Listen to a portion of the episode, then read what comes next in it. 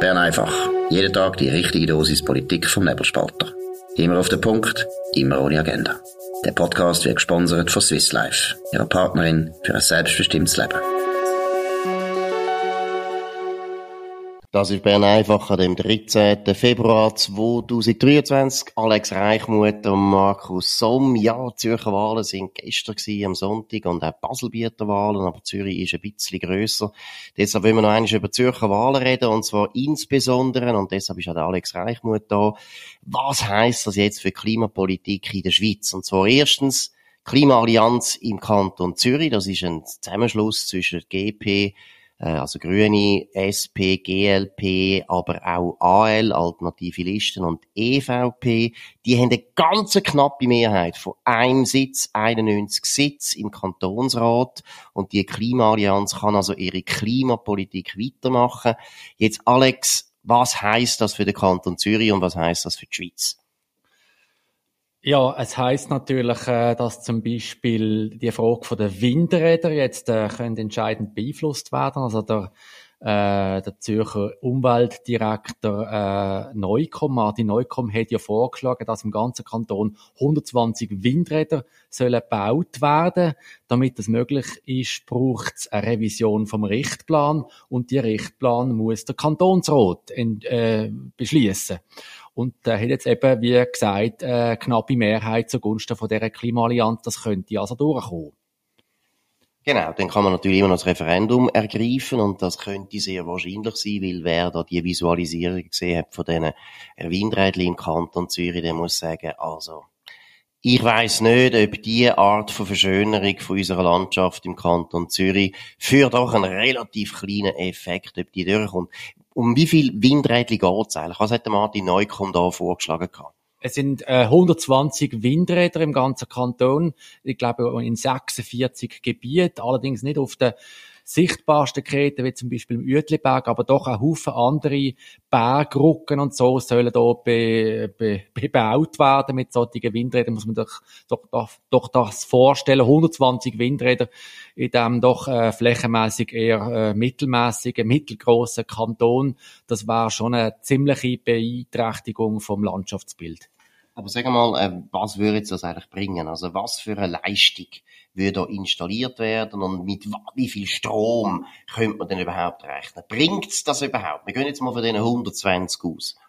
Also ganz in, in, konkret umgerechnet in Haushalt kann ich es jetzt nicht angehen, aber man, man muss sehen, Schweiz ist kein Windland und äh, gegenüber äh, Gebieten wie zum Beispiel an der Nordsee ist die, Wind, äh, die Windgeschwindigkeit da nur etwa halb so groß wie äh, eben dort oben und das bedeutet, dass nur, nur etwa ein Achtel so viel Strom oder Energie kann erzeugt werden. Also praktisch, man muss acht Windräder bauen, damit äh, gleich viel Strom kommt wie dort im Norden, wo es natürlich häufiger windet. Und dazu kommt auch noch, dass natürlich, wenn der Wind nicht geht, dann hat man keinen Strom. Also man kann auch nicht irgendwie x, x, y Haushalt damit versorgen, äh, regelmäßig, weil halt dann eben zwischendurch der Strom halt dann eben wieder fehlt. Gibt es da so einen Richtwert, dass irgendwie, weißt, was eigentlich die Leistungsfähigkeit ist von so Windrädchen in unseren Breitengrad? Also Irrtum äh, vorbehalten sind es, glaube um die vier bis fünf Meter pro Sekunde, wo im Durchschnitt der Wind muss gehen, damit man, damit das rentabel ist. Also rentabel immer natürlich mit den Subventionen, was es gibt. Und wie haben wir, was haben wir für einen Wind da im Kanton Zürich?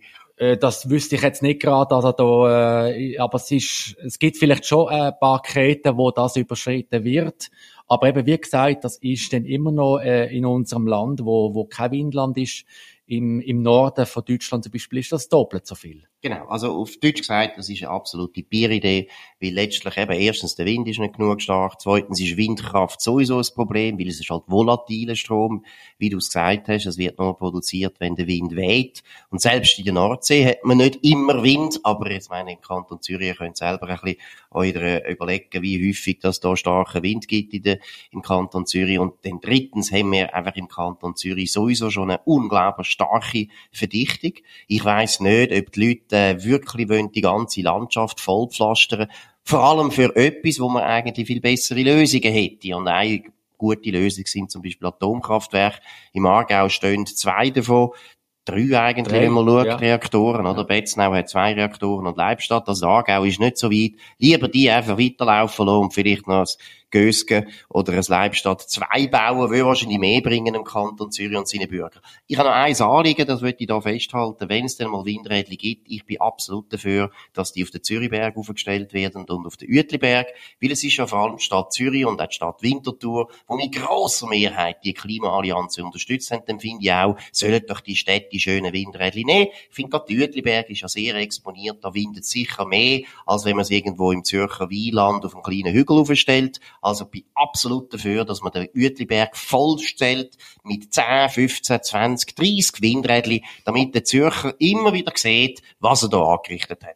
Also was man natürlich auch noch muss denken bezüglich der Klimaallianz im Zürcher Kantonsrat. Also ich meine, äh, was natürlich der, der Kantonsrat vorgibt, ist natürlich äh, schon ziemlich wegweisend. Man denkt zum Beispiel ans Energiegesetz. Dort hat ja, äh, also das ist ja das Energiegesetz, wo will oder verlangt, dass äh, äh, wenn Heizungen ersetzt werden, dass dann müssen der sogenannte umweltfreundliche Heizungen ankommen, also vor allem Wärmepumpe anstatt Öl- und Gasheizungen. Und das ist ja auch von dem Kantonsrat in der letzten Legislatur beschlossen worden und dann nachträglich vom Volk gut geheissen worden. Genau, und es hat ja auch damit zu tun, dass jetzt der Kanton Zürich da so wichtig ist, hat natürlich auch damit zu tun, dass äh, viele grüne Kreise festgestellt haben, dass sie viele Sachen nicht können erreichen auf Bundesebene und dann gehört es natürlich zu der Methode, dass man probiert, das in den Kantonen durchzusetzen. Und Zürich ist sehr beliebt, weil eben zwei grosse Städte, Winterthur und Zürich, und Uster ist auch nicht gar klein und Wedischwil ist auch nicht so klein und Dübendorf ist auch noch relativ groß. Es hat relativ viele Städte, das heißt meistens rot-grün, ist stark. Und man muss aber ehrlicherweise sagen, das ist etwas, was in der Schweiz immer so gegangen ist. Es sind immer äh, Vorlagen, sei das von der Linken, sei das aber auch durchaus von der Liberalen, hat man zuerst in den Kantonen probiert durchzubringen. Das ist durchaus eine Stärke von dem System. Aber bei der Energiepolitik und der Klimapolitik, wo es doch um sehr grosse, weitreichende Entscheid geht, ist eigentlich die Bundesebene gefragt. Und das tue ich auch anziehen als Thema, weil alle sagen, die Zürcher Wahlen sagen natürlich ein Signal für die Wahlen im Oktober 2023 wird das neue, das neue Parlament in der Schweiz gewählt, also Nationalrat und Ständerat. Und es stimmt auch, ich habe es auch angeschaut, es ist sehr, sehr selten, dass in Bern ein anderes Ergebnis gibt als in den Wahlen in Zürich im Frühling. Äh, aus welchen Gründen auch immer, das wollen wir jetzt nicht äh, äh, vertiefen, aber es ist eindeutig, man könnte etwa sagen, die Ergebnisse, die wir gestern hatten, die werden auch in Bern wieder zu sehen sein, also im Bundesbern, meine ich, also das heisst, die Grünen haben eigentlich wahrscheinlich jetzt für das erste den Zenit erreicht. Sie sind gestern ein bisschen zurückgefallen. Die SP bleibt auf einem stabilen Niveau stagnierend und wer also wirklich ein Gewinner ist, kann man sagen, wenn auch ein kleiner, aber doch wichtig, GLP, weil GLP, da muss man sich immer dran denken, GLP hat das letzte Mal vor vier Jahren neun Sitz gewonnen, die Grünen auch neun, aber die Grünen haben jetzt drei verloren, während GLP hat keinen einzigen verloren. Im Gegenteil, sie haben noch einen draufgesetzt. Das heißt, es ist durchaus möglich, dass auch in den Nationalratswahlen GLP zu den grossen Sieger könnte gehören. Jetzt, Alex, was heißt das? Wenn wir jetzt einfach mal die Ergebnisse von Zürich würden jetzt auf die Schweiz umlegen, genau das Gleiche würde passieren im Herbst in der Schweiz. Was würde das heißen für Klimapolitik in der Schweiz? Das heisst natürlich, dass sich äh, in der Zusammensetzung vom Parlament praktisch gar nichts ändert. Wahrscheinlich sogar noch weniger als sonst schon nicht passiert. In der Schweiz ist ja bekannt dafür, dass das alles sehr stabil ist und dass schon äh, ein halbes Prozentpünktchen mehr oder weniger schon fast ein Erdrutsch-Sieg ist. Also wenn man jetzt zum Beispiel vergleicht auf Berlin, dort hat jetzt gerade irgendwie die CDU 10 Prozent, 10 Prozentpunkt vorwärts gemacht. Also das gibt's in der Schweiz sogar quasi nie. Und äh, eben jetzt, äh, wenn man da von Zürich auf, auf den Bund ex oder auf die Schweiz extrapoliert, dann muss man sagen, ja, wahrscheinlich gehen die Grünen ein bisschen zurück ja, die haben auch sehr viel gewonnen das letzte Mal und alle anderen bleiben mehr oder weniger konstant. Das heißt für Klimapolitik natürlich, dass es weiter äh, in dem Stil wie bisher und dass es höchstens am Volk ist, dann zwischendurch wieder mal etwas zu stoppen, wie vor zwei Jahren das CO2-Gesetz. Gut, das ist natürlich vorausgesetzt, dass der Wahlkampf äh, im Bund etwa so langweilig und schlaff ist, wie das jetzt in Zürich festzustellen war, das ist ja wahnsinnig gewesen. Man hat gar nicht gemerkt, dass da Wahlkampf ist. Alex wohnt im Aargau. Wenn er einmal vom Aargau in Zürich kam, ist, hast, also hast ja nichts gemerkt, einfach ein paar Plakate, aber sonst ist gar nichts gelaufen, auch in den Medien ist ja nichts passiert und es tut mir leid, das liegt an den Bürgerlichen, weil letztlich für die Linken, sagen wir jetzt für die Grünen vor allem, ist es nur darum gegangen, ein Bombenergebnis von letztem Mal eigentlich können zu verteidigen. Und das haben sie geschafft. Sie haben ihre Wahlziele vollkommen erreicht. Martin Neukomm ist als Regierungsrat sogar noch recht glanzvoll bestätigt worden, obwohl er eigentlich nicht viel grosse Strick verrissen hat. Aber die Bürgerlichen hätten müssen angreifen, weil die Bürgerlichen, es ist eindeutig, die grosse Konstellation ist völlig anders als vor vier Jahren. Wir haben, der Klimastreik funktioniert in dem Sinn nicht mehr. Die ganze Klimabewegung ist sicher geschwächt. Zweitens, Klimapolitik ist heute immer mehr Energiepolitik. Das heißt, die Leute machen sich eher Sorgen, gibt es überhaupt noch Strom, ist die Versorgung gesichert, als dass sie sich Sorgen machen, dass jetzt das Klima sich wirklich wahnsinnig erwärmen würde. Äh, dann drittens kann man auch noch sagen, die Ukraine, das ist etwas, wo eher die Bürgerlichen sollte unterstützen, weil die Grünen haben sich ja völlig geirrt, oder? Die Grünen, das ist die pazifistische Partei. Die Grünen haben gesagt, wir brauchen keine Waffen mehr. Die Grünen sind ja die, die jetzt immer noch keine Waffen liefern wollen, während die SP will sogar jetzt Waffen liefern. Aber ich würde mit dem sagen, die Linken sind eigentlich in einer Defensive gewesen. Aber wenn die Bürgerlichen nichts machen und einfach da hocken und meinen, wenn die Wahlen stattfinden, dann ist es in ihrem Sinn, wenn sie nicht dafür kämpfen, dann, meiner Meinung nach, ist das ein grosser Irrtum. Weil der, der natürlich den anderen herausfordert, der muss laut werden, der muss man hören. Und eine der wichtigen Lehren aus diesen Wahlen sollte sein, ihr müsst mehr darüber reden, über die neue Politik. Vor allem dort, wo die Politik aus unserer Sicht, aus einer liberalen Sicht, in die falsche Richtung läuft. Und das ist ganz sicher der Fall bei der Energiepolitik. Absolut. Und einer, der zum Beispiel eben genau da macht, was man bei den Bürgerlichen würde mehr erwarten, nämlich darüber reden, über eine andere Energiepolitik, über eine gescheitere, über eine realistischere Energiepolitik. Das ist der Martin Schlumpf, unser Autor beim Nebelspalter. Er hat jetzt das Buch rausgegeben, wo äh, jetzt gerade erschienen ist. Alex, was ist das für ein Buch? Genau, das Buch heißt Atomkraft, das Tabu, brauchen wir Kernkraftwerke.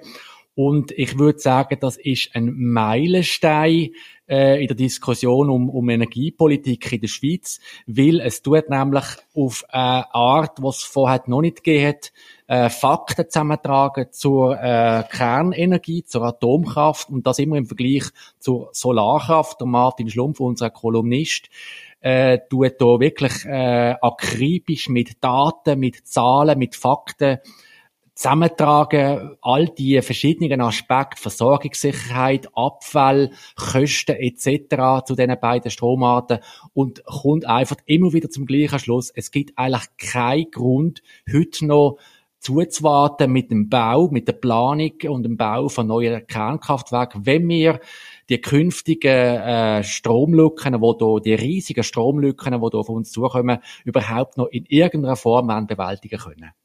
Gut, gehen wir mal ins Einzelne. Äh, du hast es angetönt, ich würde sagen, du musst mich korrigieren, aber ich glaube, es gibt drei wichtige Argumente, wo die Gegner von Atomkraft immer wieder bringen. Die äh, Argumente haben sich interessanterweise ein bisschen verändert in der letzten Zeit. Über da können wir dann vielleicht auch noch reden. Aber ich würde sagen, heute sind die stärksten Argumente der Gegner sind erstens, es ist viel zu teuer. Es ist einfach viel zu teuer. Niemand mehr will das zahlen. Auch die Privatwirtschaft hat sich abgekehrt von der Atomkraft. Das zweite Argument ist grundsätzlich einfach zu großes Risiko. Tschernobyl, Fukushima, es ist einfach zu gefährlich. Und drittens, wir haben ein Abfallproblem und das Abfallproblem, auch wenn das Befürworter immer wieder behaupten, das ist nicht gelöst. Gehen wir mal auf die Argumente ein aus Sicht von Martin Schlumpf. Was sagt der Martin Schlumpf zum Thema, es ist viel zu teuer, niemand mehr will investieren in die Atomkraft, weil das lohnt sich nicht. Also der Martin Schlumpf hat zu den Kosten äh, äh, geschaut, was hat jetzt das äh, das neue Kernkraftwerk Olkiluoto in Finnland. Das ist das einzige, wo in den letzten Jahren in Europa überhaupt ans Netz gegangen ist. Und dort äh, ist es zu grossen Zeit- und Kostenüberschreitungen gekommen. Er hat also das Kosten von dem angeschaut, von dem Atomstrom, der jetzt dort äh, produziert wird, verglichen mit dem, was künftig bei Gondo Solar, das ist eine von den alpinen Solaranlagen, äh, wo das soll gebaut werden in den Alpen, äh, wenn, wenn das dort produziert wird und er ist zum Schluss gekommen, in Gondo Solar, der Solarstrom ist immer noch, immer noch doppelt so teuer wie das, wie der Strom in Olkiluoto in Finnland, also Atomstrom. Und wenn man sogar in, in, in Rechnung stellt, dass, dass, der, dass das Werk in in Finnland vielleicht 60 bis 80 Jahre in Betrieb ist, 80 Jahre Ränder, und das in Gondo vielleicht 20, 30 Jahre, dann ist es sogar bis zu sechsmal so teuer. Also schlichtweg das Argument, dass Atomstrom teurer sei, das stimmt schlicht nicht. Das ist Fake News. Und eben selbst, also vor dem Hintergrund, ich weiß jetzt nicht, wie die Bewilligungsverfahren sind in Finnland, die sind wahrscheinlich ein bisschen weniger byzantinisch als bei uns in der Schweiz, ist wahrscheinlich schneller gegangen. Aber selbst wenn man in Rechnung stellt, dass es doch sehr lang geht, bis man so ein Atomkraftwerk gebaut hat, weil eben Bewilligungsverfahren sind komplex, es gibt ab und zu politischen Widerstand, aber selbst wenn man das in Rechnung stellt, ist das immer noch billiger als jetzt das Solarkraftwerk, das man in Gondo im Auge fasst. Immer noch viel billiger und muss schauen, die ganzen Bewilligungsverfahren und Bauzeiten, auch das hat der Martin Schlumpf jetzt auch kürzlich in einer Kolumne wieder angeschaut. Er hat nämlich äh, geschaut, wie lang ist denn eigentlich die Bauzeit von einem Atomkraftwerk. Und wenn man alle 59 Werke anschaut, die in den letzten zehn Jahren weltweit in Betrieb gegangen sind, dann ist die Bauzeit gerade mal knapp sieben Jahre und nicht irgendwie, ich glaube 16 Jahre wie in Finnland. Also das ist ein absoluter Ausreißer in Finnland und es geht viel schneller, wenn man will. Und natürlich äh, das Planungsverfahren, Bewilligungsverfahren, das hängt dann natürlich davon ab, äh, äh, was genau da für Bestimmungen gelten und ob das überhaupt zugelassen wird. Und das ist natürlich auch etwas, wo die in potenzielle Investoren abschreckt, dass sie natürlich äh, überhaupt keine Gewissheit haben, können sie denn jemals, jeweils, jemals überhaupt bauen. Und das müsste natürlich in der Schweiz auch irgendwie auf eine andere Grundlage gestellt werden, damit man das irgendwie äh, vernünftig kann abwickeln kann. Genau. Und was sagt er denn zu den Risiken? Was sagt er, wie gefährlich sind Atomkraftwerke? Warum soll man das können tragen aus seiner Sicht oder ist er da nicht einfach auf dem Holzweg. Also es geht ja da äh, Berechnungen und, und, und, und Statistiken dazu, wie viel Leute äh, sozusagen pro Kilowattstunde Strom ums Leben kommen, also wie tödlich das so eine Stromart ist. Und da ist, ist so, dass die fossilen Kraftwerke also Öl, Gas und, und Kohlekraftwerke weitaus am schlimmsten sind. Also rein wegen der Luftverschmutzung sterben da eine, vergleichsweise große Zahl an Menschen. Hingegen wegen der Strahlung bei AKW, man muss ja sehen, das ist seit Tschernobyl, also das ist immerhin jetzt 37 äh, Jahre her, ist kein Mensch mehr an der Strahlung von einem Atomkraftwerk äh, gestorben, also mehr als ein Dritteljahrhundert. Und äh, Kernenergie zählt zu den sichersten äh, Stromarten, was es überhaupt gibt. Oder man kann es anders sagen, es hat noch nie äh, Energieform gegeben, wo derart schonend für Umwelt und für die Menschen war, wie eben die Atomkraft. Gut, und wie steht es jetzt noch mit dem letzten Argument? Was sagt der Martin Schlumpf zu der ganzen Entsorgungsproblematik? Er ist ja, das ist insofern ironisch, er ist ja eigentlich politisiert worden. Er ist ja ursprünglich ein Professor für Musik ein, ein absolut blendender Musiker er und hat dann nachher in Würrelingen im Kanton Aargau gewohnt und hat eigentlich dort mitbekommen, wie man eben das Zwischenlager in Würrelingen hat wollen, äh, einrichten. Man hat es ja dann auch gemacht, aber er hat zu denen gehört, die Widerstand geleistet haben. Er ist gegen das Zwischenlager gewesen und hat dann aber äh, ein bisschen wie vom Saulus zum Paulus sich weiterentwickelt. Aber was sagt er zu der ganzen Entsorgung? Also die Entsorgung, die ist technisch äh, bereits gelöst, und zwar seit vielen Jahren. Es hat ja 2006 hat der Bundesrat ja der sogenannte Versorgungsnachweis akzeptiert, wo er also gesagt hat, wir wissen äh, detailliert und klar, wie man den radioaktiven Abfall kann entsorgen. Es ist auch, es wird auch laufend Geld geöffnet durch den Stilllegungs- und Entsorgungsfonds für den Rückbau und, und eben die Entsorgung von den Abfall. Also das ist technisch gelöst. Es ist jetzt seit dem letzten Jahr auch klar, wo das äh, Tiefenlager soll an angekommen, nämlich im Gebiet nördlich Lägern, in den Kantonen äh, Zürich und Aargau. Äh, das Einzige, was es natürlich noch nicht ist, es ist noch nicht gebaut, es ist noch nicht umgesetzt. Aber einfach zu sagen, wie die Atomgegner, äh, das Problem sei völlig ungelöst, so dass man den Eindruck hat, die stehen da mit dem Abfall, wissen nicht, was machen mit dem, das ist auch wieder eine von diesen vielen Fake News, die einfach immer wieder wiederholt werden. Genau, und das ist also wirklich ein Buch gegen Fake News. Ich lese es noch einmal vor, Martin Schlumpf, Atomkraft, das Tabu, brauchen wir Kernkraftwerke. Das ist rausgekommen in der Edition Königstuhl. Und zwar gerade in diesen Tagen. Und das ist also, was man auch noch muss betonen, betonen sie jedes Mal wieder, im Gegensatz zu mir, tut der Martin Schlumpf sich kurz fassen in seinen Büchern. Das ist etwa 170 Seiten dick, das ist wirklich also sehr gut bewältigbar, es ist auch gut geschrieben, es hat auch gute Grafiken drin. soll man unbedingt lesen, ist zu empfehlen. Und vor allem, und das ist jetzt noch eines das wichtigste Anliegen, oder? Ich finde auch gut den Titel Atomkraft, das Tabu. Man muss eben darüber reden. Man muss darüber reden, dass die Atomkraft eine der besten Lösungen ist, wenn man Klimapolitik ernst nimmt, wenn man das Gefühl hat, CO2-Problematik ist etwas, was uns noch lange beschäftigt. Das sehe ich auch so. Aber dann ist gerade Atomkraft unendlich wichtig, weil das ist die einzige wirklich gute Alternative zu fossilen Brennstoff und hat ein unglaubliches Potenzial, wo eben genau in dem Sinne auch realistisch ist. Ich wiederhole es, immer noch brauchen wir Energie, 82 Prozent von unserem ganzen Energiebedarf ist immer noch fossile Brennstoff. Die meisten Leute machen sich keine Vorstellung. Die haben immer das Gefühl, ja, das ist ein paar Auto und ein paar Heizungen. Nein, nein, nein, es ist alles. Es ist die ganze Landwirtschaft, es ist Kunststoff, es ist unglaublich viel, wo fossile Brennstoffe wichtig sind für unseren Wohlstand. Und wenn man die mal will, auf absehbare Zeit, und das geht eben auch nicht so schnell, will ersetzen, ist Kernkraft das Einzige, was wir zurzeit haben und ist eine sehr ausgereifte Technologie. Das heißt, die Bürgerlichen müssen darüber reden. Es ist dumm, wenn man die ganze Zeit das Gefühl hat, ja, die Linken sind halt so äh, stark auf dem Thema, wir, wir getrauen uns gar nicht. Das ist da, was man auf der Linken muss lernen. Die Linken reden über unglaublich viele dumme Ideen, ohne Hemmungen, ohne Scheu. Und das ist da, wo Bürgerliche auch lernen. Nur reden wir eben von guten Ideen und von gescheiten Ideen, Alex. Etwas muss ich noch sagen, und zwar eben, du hast gesagt, tönt, der Martin Schlumpf ist ja Musiker, er ist ein Berufsleben lang Musikprofessor gewesen. Und er äh, wird natürlich häufig gefragt, warum schreibt ein, ein Musikprofessor so ein Buch? Und er sagt natürlich, ja gut, ich habe mich einfach dafür interessiert. Ich habe lange Zeit äh, mich mit dem Thema befasst. Ich habe einen Haufen Fakten gesammelt. Und wenn jemand der Meinung ist, dass ich nicht kompetent genug äh, soll sein, dann soll er doch bitte in der Sache mich widerlegen und sagen, wo ich falsch liege.